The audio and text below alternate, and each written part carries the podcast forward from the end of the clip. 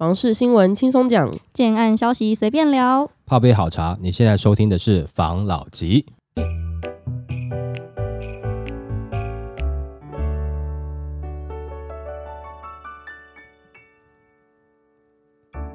关心你的房事幸福，我是房老吉。我是大院子。我是茶汤会，今天呢，一开始呢，我想来跟大家分享一个区域，在新北。大家都知道淡水渔人码头跟那个阿给嘛，那在淡水的对岸有一个巴黎，它不是房市的那种新宠儿，但是其实它近年的房市表现也是还不错的，它的房价从二零一八的十九万涨到现在二零二二的 Q one 的时候是二十几万，然后现在 Q 三我是知道有个案子它要推出来，可能会落在三十几，我就想说这个地方呢，想来跟大家分享一下。好，那巴黎这个地方呢，其实整个城市的氛围还蛮复杂的。就它主要我们可以分成三个区域来讲它。第一个区域呢是台北港从化生活圈，因为那边的地级比较凌乱，政府为了要大幅改善那个居住的环境，所以他们有重新的去规划它的用地。我有听说力宝集团有在那边买地了，要去盖一个复合式的商场，可能未来会有一些新的发展也不一定。然后再来是巴黎旧市区生活圈，就比较一般你们看到老市区了，巴黎的中山路为发展的生活圈。再来大家在巴黎比较喜欢选择的区域就是龙行区生活圈，因为龙行区生活圈呢，它是比较狭长的一个区域，而且它面了淡水河岸，属于那种半高级景观的住宅区。然后现在的房价的分布是台北港生活圈，因为我刚才讲它地级比较凌乱嘛，然后地保虽然买地了，但是确切发展也还没有起来，所以它的房价现在落在二十九到三十一万。那在龙行生活圈这边呢，价格就比较高了，是三十到四十一万。然后它的价格分布会这么大，我觉得有很大的原因是跟那边的蒙阿波有关系。房子离蒙阿波远一点，离景观近一点就会比较贵，因为那边真的是有太多前辈了，就是大家可能在那边买房子还是要稍微看一下。对对对对对。不过巴黎有一点比较令人诟病的是，它的交通实在是不是很方便，就是它连外交通跟淡水就是双胞胎一样的毛病。那淡水呢是湿冷嘛，巴黎也是湿冷，但是巴黎有一个比较好的地方，就是它有一区是靠着那个观音山的，它那一区会比较温暖，对，但是靠着那个山，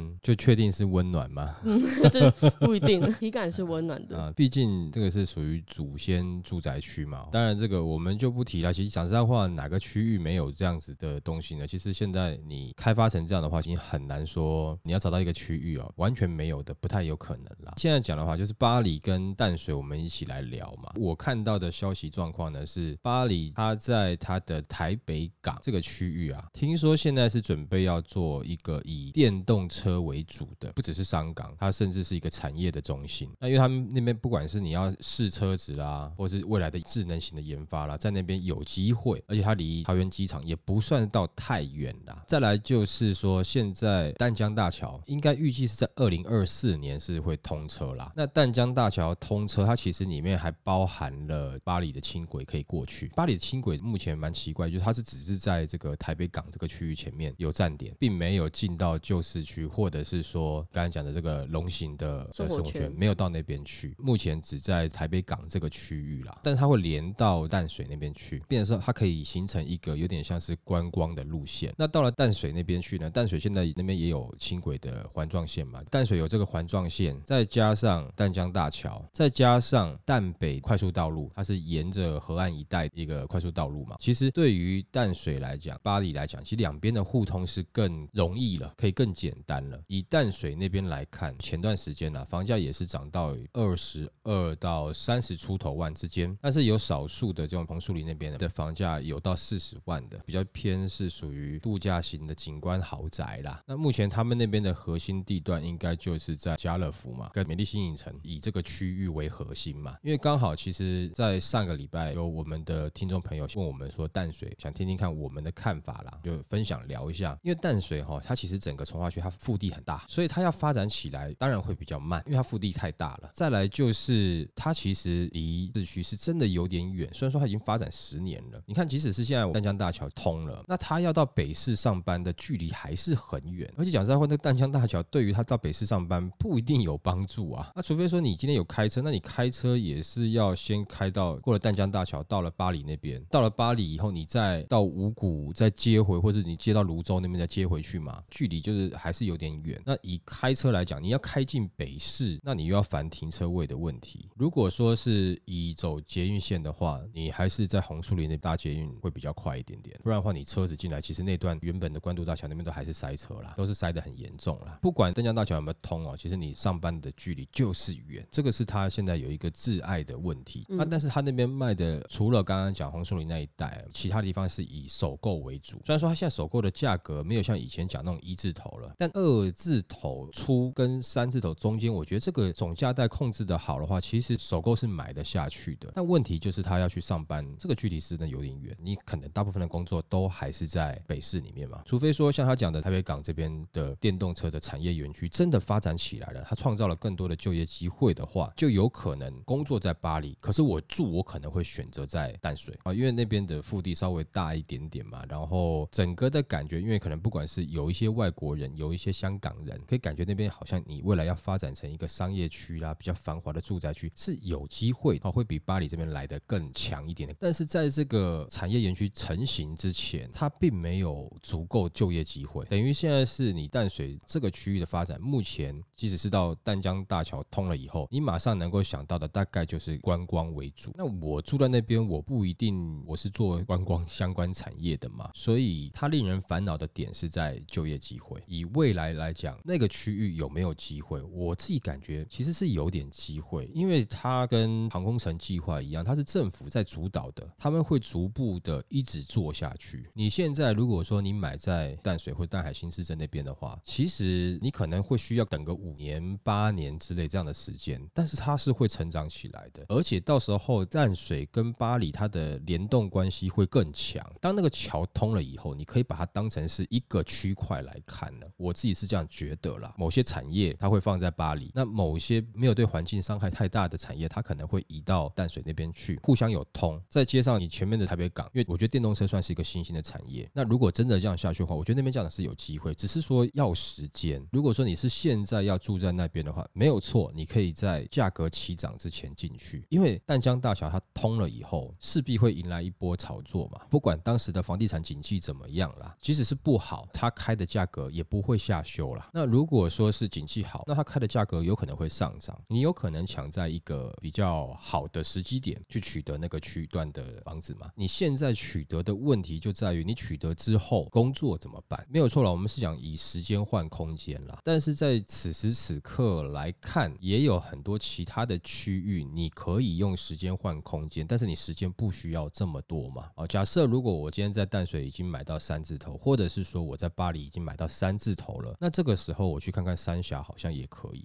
三峡现在还有机会啊，你等这个三英段通车之后，它应该会更上去啊。那边进北市时间上就会比淡水来的好一点，那房价也是在差不多的价位。不过你以时间拉长去看，我会觉得淡水那个区域有机会未来发展成真的另外一个像是港湾城市这样子的味道，需要一点时间。你说它发展的慢呢，我也觉得这是关系到每个年代的人看法不一样。像以前我们在讲港湾城城市有没有？老一辈都会觉得哦，那很冷呐，啊，晒海风啊，冬天冷的要死啊，交通不方便等等之类的。可是你不觉得现在越来越多年轻人会向往这种海湾城市的氛围吗？以前也是在讲哦，海湾城市啊，迈阿密什么的，新加坡，但是老一辈的不会被打动啊，我被断起来呀，我还有旁边有什么市场啊，我方便。但是也可能因为现在房价的关系，也可能因为现在年轻人的观念不一样，会不会觉得现在的年轻人会对这样子的港湾城市是有一个憧憬跟期待的，接受度比较更高一点了？哎，像国外这样子好像也不错哦，对不对？比较移花。哎，但是你会觉得你愿意接受了嘛？那不过如果说你房子多一点点的话，你可能会稍微好一点吧。哦，那你只要是忍得住那个冬天的冷，其实我觉得那边是不错了。而且如果发展下去，我觉得淡水跟巴黎那个区块是有发展空间的。不过就是不知道要等多久，因为它的腹地比较大，那产业还没有起来，那所以它的连外交通虽然有增加了一条淡江大桥，然然后轻轨啦都有加进去之后，但是问题是他离他现在的工作机会都还有点远。而首购族最重要的就是他的工作机会。之前我们不是有一期有人在讲说，竹北啊，谁要去住啊？那边都是工作的地方，是没有错啦。但是竹北房价起来是因为工作机会在旁边嘛，而且还是高薪的工作嘛，所以他当然就会想要买在这嘛。工作机会这个是不能不去考虑的问题啦。所以以那个区域来讲，现在的问题是这样子。不过我觉得未来会不会有可能会有有改善，会有进步，会有发展的空间？我觉得有可能会有，慢慢有可能有越来越多的企业，譬如说他可能开发一些像什么其他的园区，可能是办公室这类型的，创造更多的就业机会，我觉得是有机会的啦。尤其你今天如果是电动车，那相关的电子产业或者软体产业，也许可能这边也会变成是一个据点啊。但是就是时间的问题。但你早点进去，比如说你平常的生活跟你工作，你是觉得能够习惯的话，我个人觉得买在淡水没有不好啊，买在巴黎也不会不好。如果照政府这样去做的话，它也许有它的未来性，只是说这个未来性有那么一点点不确定性，还有再有一点点这个时间上的问题。不过交通建设通了之后，通常都还是会带动一系列的慢慢发展，时间问题啦。所以我觉得你现在真的选在那个区域的话，就有点耐心，觉得那边未来应该是会变好，个人感觉啦。好，来下一则。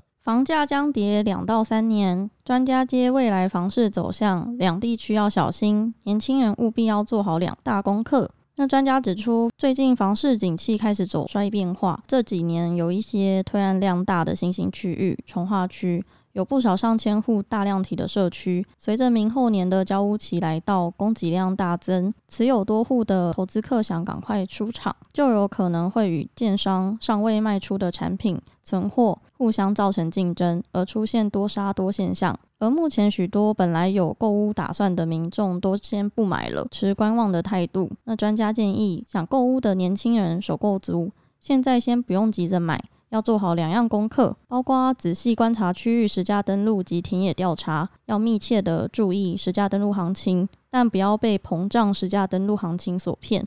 要清楚去搜集资讯，了解区域行情，并亲自去多询问探听。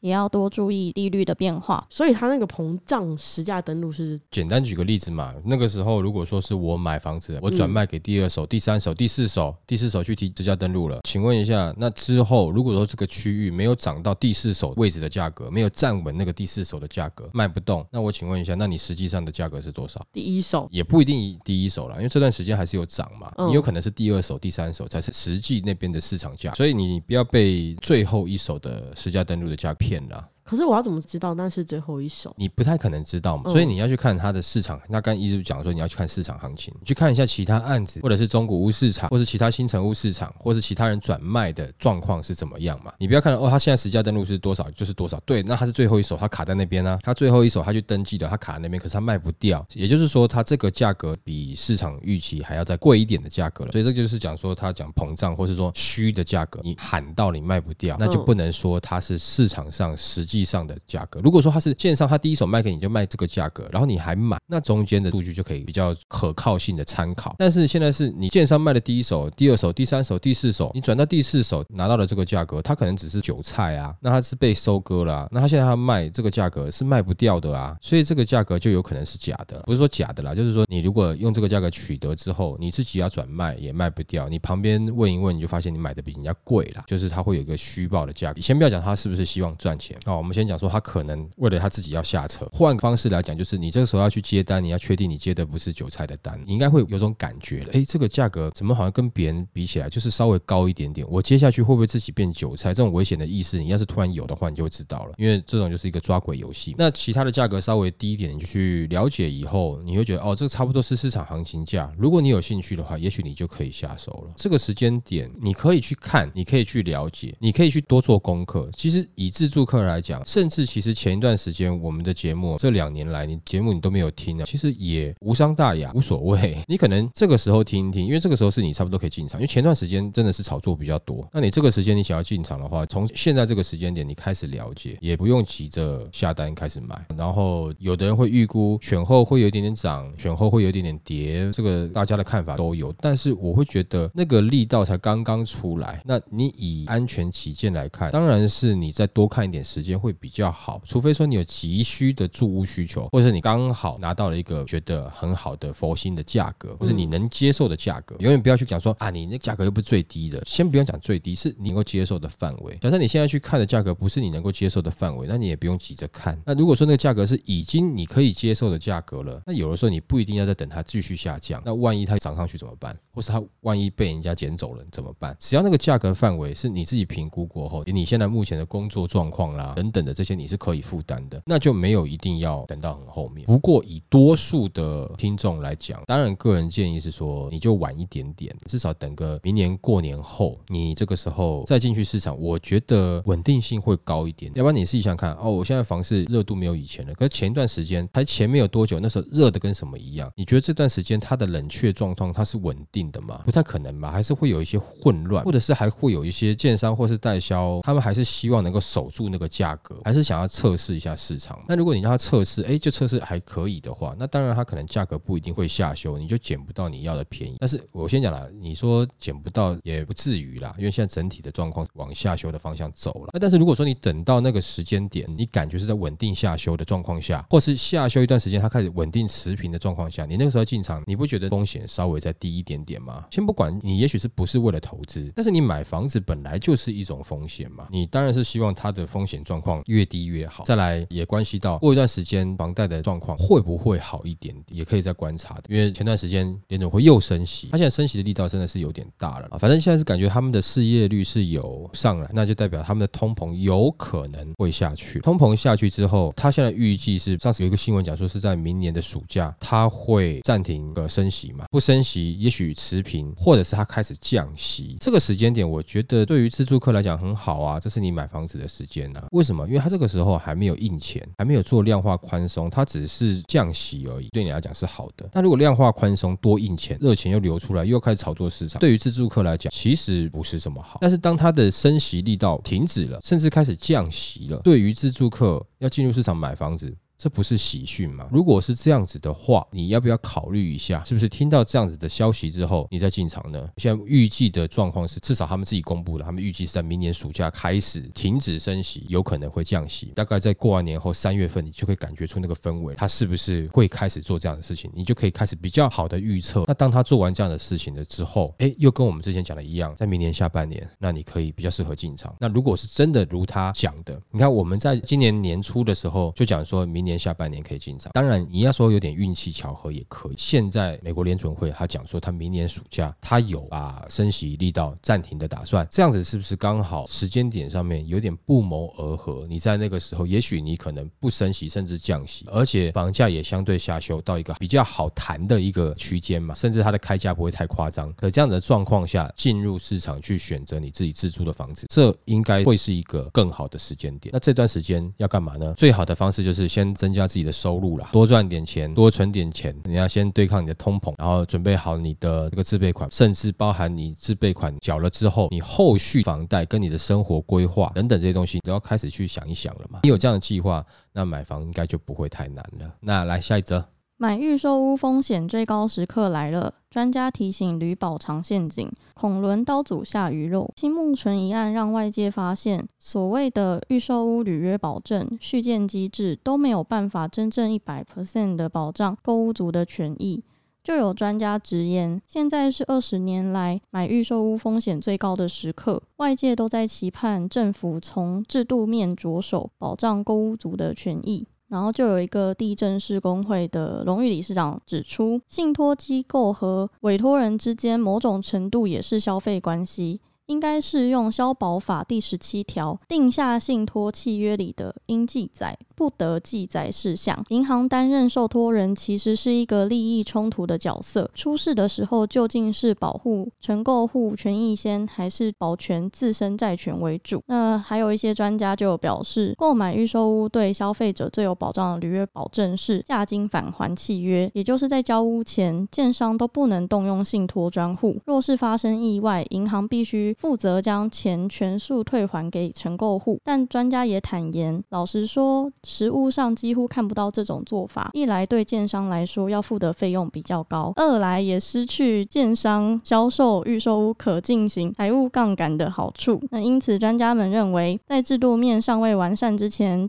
政府有必要让民众体悟，所谓的履约保证，并不是大家想象中的一百趴保证履约。那政府在积极打炒房之余，面对可预见的预售屋纠纷，外界期盼如何让购屋族有更多的保障，避免再出现下一个青木纯。对于这个履约保证，因为我们前阵子也有讨论过，有个案子不是烂尾嘛？对。然后我朋友就有看到那个新闻啊，因为他们有自己买房子，建商也是有履约保证，他本来很担心，后来履约保证，他就觉得哦，好像不用担心的。嗯，我就跟他说不一定哦，因为刚好那天我们有聊嘛，履约保证还要看你保证的是谁，然后他就很紧张。所以他这个东西，我到底要怎么样才可以确定他保障到的是我啊？当然，你详读他的合约内容到底是什么。但是我跟你讲啦，就跟刚上面讲的一样，没有建商会傻傻的，他会推预售屋的目的，其实就是的确是要让他可以做一个财务的杠杆操作。其实简单讲，就是他可以以小博大，他可以用一些部分自有资金，再加上贷款的，再加上你们给的自备款，他可以去做一些操作。那不然的话，他都不能动用你的钱，就是他盖到哪，他不能请领你部分的费用的话，他干脆就直接成屋销售就好了，他还省的那些麻烦。而且成屋就是我现况交屋是怎么样啊，那就没有太多的争议的问题的嘛。你又跟我在讲预售合约，你的建材要用什么等等之类的，这个就会有一些无谓的争议问题在嘛。如果说今天你要让这个所有东西都要保护购屋人的这个权益的话，我相相信有很多建商可能他就不玩了，他就宁愿成屋销售了。那成屋销售对于我们现在很多的自住客来看，它最大的问题在于是你一开始要准备的自备款要比较高，但是你像前一段时间哈这种只是针对合约啦或是红单做炒作的这种投机客，状况就会好一点，他们就比较觉得这个东西没那么好玩了啊，就不会进来过度的炒作。但是还是会有一些想要持有型的投资客了。刚刚讲的这个履约保证，其实你去看他刚刚讲的价金返还这个，绝对是保障你的，但是不会有建商会愿意做这样的事情。那如果他做的话，他干脆就成屋销售了，所以你很难完全保障到你今天购屋人的权益啦。但我们之前讲过，也有个同业互保，就是说他真正的盖不下去，他也可以交给同业去做后续接手的这个状况。没错，他这个履约保证呢，它有分成五种，一个是不动产开发信托，一个是价金信托，价金返还，同业连带担保跟工会连带担保。然后不动产开发信托跟价金信托都是我可以盖到一个程度，我跟银行拿出来用，然后就是看你要用在哪边嘛。不动产的开发信托可以用的地方比较广，然后价金信托可以用的地方比较窄，就只能用在工程你的工程范围里。价金返还就是最好的那一种，就是你还没有全部盖好前是没办法拿到这个钱的。他那个同业担保啊也不错，可是你要看你找的同业是谁够大，不然就一起倒。譬如说他会讲说我的同业担保是谁，你要知道嘛。国泰的话可能那你就很高兴啊，你就跟他讲说你可不可以赶快盖盖，你就是盖一半你赶快倒 赶快剩下丢给国泰，马上变建商了，房子价值马上就咻咻的往上这种这种感觉嘛，或者说他的同业担保啊华固好了，可不可以我们等下签完约，你等下先去倒一倒，多给你十万块这样。所有住户啊，大家讲好，我们每一个人多给你十万块，你等下先倒一倒。哦，这种感觉嘛，这个你要看在合约里面，或是你要问他，你同业担保到底是谁？他其实还是会出示证明啊，到底是哪一家建商了。那你不要去看那个同业担保，那个同业结果还是他自己，就他老婆开的那一间，或是他弟弟开的那一间，其实那就是假的同业担保啊，一倒两间一起倒啊。好像很常有这一种，就是两家建设公司他开了互保。对啊，有两支牌、三支牌啊，这样子啊，就互相保啊啊。但是如果那个都是大公司的话，你可能就觉得还好了，或是你就刚才讲嘛，比如说国泰跟国泰子公司互相保，你当然觉得很好啊，国泰就已经很饱了，嗯，就是像这样的感觉嘛。所以你还是要看一下另外一间到底有多少的建案，然后再来是他们的体系是不是同一个体系啊？如果是同一个体系，是你可以信任的，还是你不能信任的？你当然你买预售屋，讲实在话，大品牌是比较安全啦。你们也知道，大品牌就会比较贵一点点，或者说它的 CP 值就会稍微的，因为它很多东西被品牌力吃去了嘛，它没有必要一定要跟你拼建材拼什么东西啊？它可以拼的是诚信嘛，跟我的我的这个招牌嘛，我至少出来的东西大概都是一定的水准，而且我一定会盖完，你省的是这个风险。其实有一部分的钱你是买这个降低风险的部分的啊，所以不要千万觉得说我们在买预售屋的时候，你有余保的话，就是代表完全没有问题，千万不要这样想。我们之前有聊过嘛，那什么东西都还是要多注意一下，因为你毕竟买的是预售屋，好的时候都没有事，然后万一出问题该怎么办？最怕的就是有些你可能没有听过的建商，为什么有时候不敢买？就是你会怕。假设像这样子，他刚刚讲说，现在开始是近二十年最恐怖的状况，我倒觉得这个没有到这么的严重，那么恐怖啦。嗯，因为讲实在话，现在的预售屋的保护消费者的机制其实是比以前好了。如果说你现在的状况会比以前严重，就代表你这个东西机制没有做得更好嘛？你这二十年来在做什么？政府在做什么？没有做更好啊？那我相信，如果说真的有这样状况发生，应该不至于比以前来的严重了。这些法令其实讲实在话，出发点还是有针对购物人在考量的，只是说他有这么多的条件，他没有办法做到死死的。那假设你也可以选择说啊，你就是要硬性规定建商他一定要退的话，那建商就可以成屋销售了，那你就没办法享受到预售，你前期在自备款比较轻松的付款方式嘛。那如果你要选择这建商，如果说他就不用是押金返还的话，那你怎么办？你不买吗？那你有骨气啊，那你现在就不用担心这个问题啊。但是你又想买，你该怎么办？你要买，你又要他做这些事情，你什么什么东西都是希望规范他的，那可能觉得那我不要卖，或是我就是成屋销售，不行，你不能成屋销售，不然我缴起来很辛苦。那我觉得建商可能不太会理你啊。而且讲实在话，大部分大的建商可能完全是不鸟你这个部分的哦，甚至他有可能觉得有问题多，他就直接封起来，我直接盖完再说。嗯有这种魄力的是大建商嘛？他会跟你协调，愿意协商的都是小建商，或是你要凹他比较多东西，或是你你要他建材用比较好，这都是比较中小型建商愿意多做的事情啦。这个没有什么好或不好，你买之前你该多做注意的事情，你就必须得注意了，因为毕竟你现在已经缴这些钱了，可是你现在手上拿的就只有几张设计图，你不紧张吗？你总是希望多了解一点点，不管是合约、旅保，那旅保的就是同业互保的对象呢，或是旅保的内容呢，或者这间建设公司的品牌呢，或是他以往的推案的状况呢，你都会去了解啦。其实我相信大家都会去了解啦。现在会担心的就是前段时间哈，无脑的就怕抢不到房子冲进去买的，什么东西都没有看，然后现在才想到哦怎么办？那真的就是买东西的时候你不能被冲昏头了。那现在也不是说要取消或者你们糟糕了，就是你现在这个时间点。你还是可以把这些东西查出来。那查出来之后，你知道了以后，你要多注意什么部分？你会知道吗？即使是现在的东西对你来讲不是非常有利的，但是你也要知道它对你不有利。任何事情发生之前，你已经先清楚了，你也许早点做好心理准备，不要当下发生的你完全没有准备，那更恐怖了。错。好，来下一则。竹科男友想买竹北房，他却相中青浦有投资价值。网友答案一面倒，买房呢其实是人生大事，那有各种因素跟条件都必须得仔细考量。就一名女网友表示，她近期在跟男朋友一直在看房子，最近为了这件事情一直跟男友吵架。然后原因是因为他们买房其实是希望可以自住加上投资。那原坡就有透露，他相中的是桃园青浦的建案，因为他考虑到青浦附近的发展性，像是高铁啊、机场还有 shopping mall 都在附近。然后五年前的青浦单品的价格是落在二字头，现在已经到四字头。那加上他有看好从化区未来的生活品质提升，认为。颇有投资的价值。接着他就说，男友却相中的是新竹竹北的建案，原因其实因为他是竹科工程师，比较偏好继续住在新竹，而且他觉得户数没这么多，会比较单纯一点点，住户出入的人群会比较简单。呃，袁坡就不禁的问到说，我总觉得竹北的机能没有到青浦这么好，那大家有什么看法吗？那他这个文章一曝光之后，就很多网友一面倒留言说，竹北随便买随便赚，你是不是没实际去青？青浦走走看看过，第一次听到有人说青浦机能好，笑死，有水族馆机能就好哦。那他有说。在新竹工作，干嘛不做新竹？选青浦那边没有比较便宜，还要通勤上班，而且竹北不是涨得更快吗？一堆竹科人抢买诶。青浦靠的是高铁，发展有限，可是竹北靠的是竹科，空间很大。在竹科上班不需要享受高铁的便利，更不需要花钱每天搭高铁上下班。长期来看，应该是竹北为首选。他这个有些网友蛮中肯的，嗯，我觉得这个女方啊，就是她有点忘记她自己的最初的目的是什么了。其实这。选青浦跟竹北最重要的是你自备款有多少吧？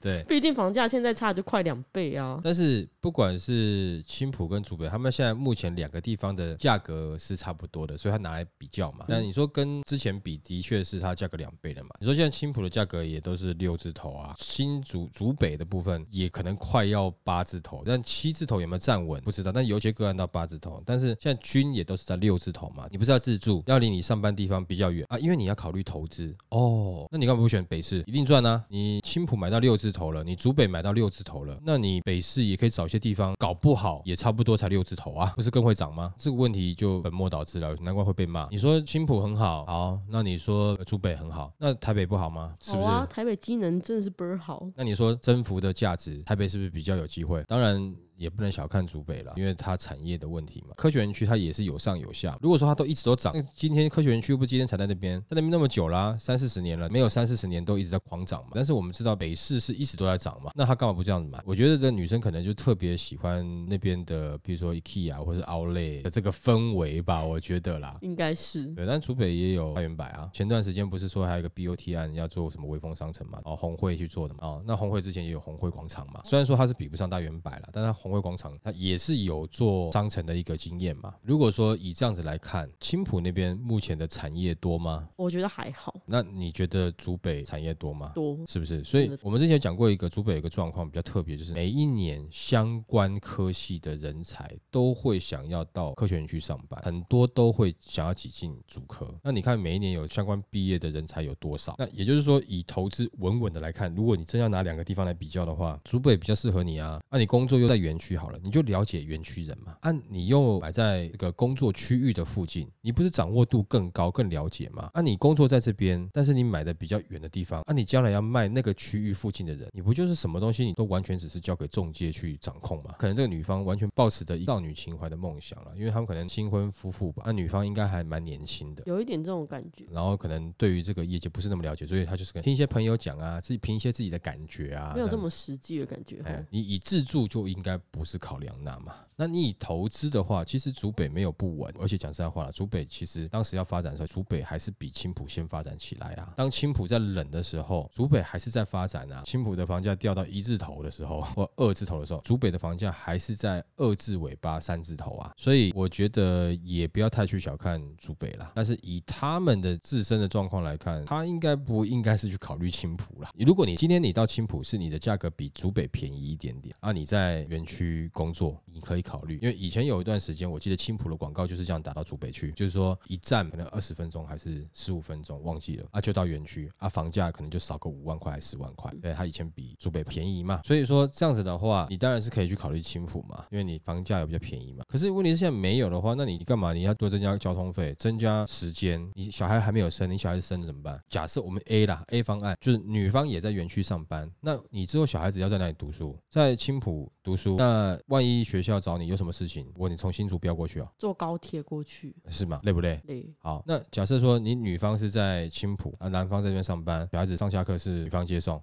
那女方需要工作吗？那她在青浦那边近距离的什么工作比较适合？我不太清楚那边的产业状况。那如果女方是在青浦那边工作的话，那她是不是她是在 IKEA 上班，还是在 Outlet 上班，还是她是空姐？如果说她是空姐，那也许可以考虑啦。那如果不是的话，这个我觉得不用考虑了吧，选祖北吧。嗯，以他们的状况，我觉得我也跟线上很多的网友建议的是一样，就祖北，你没有别的地方可以选。好吧，那我们今天分享到这边喽。好。好，谢谢大家收听这一集的防老集，拜。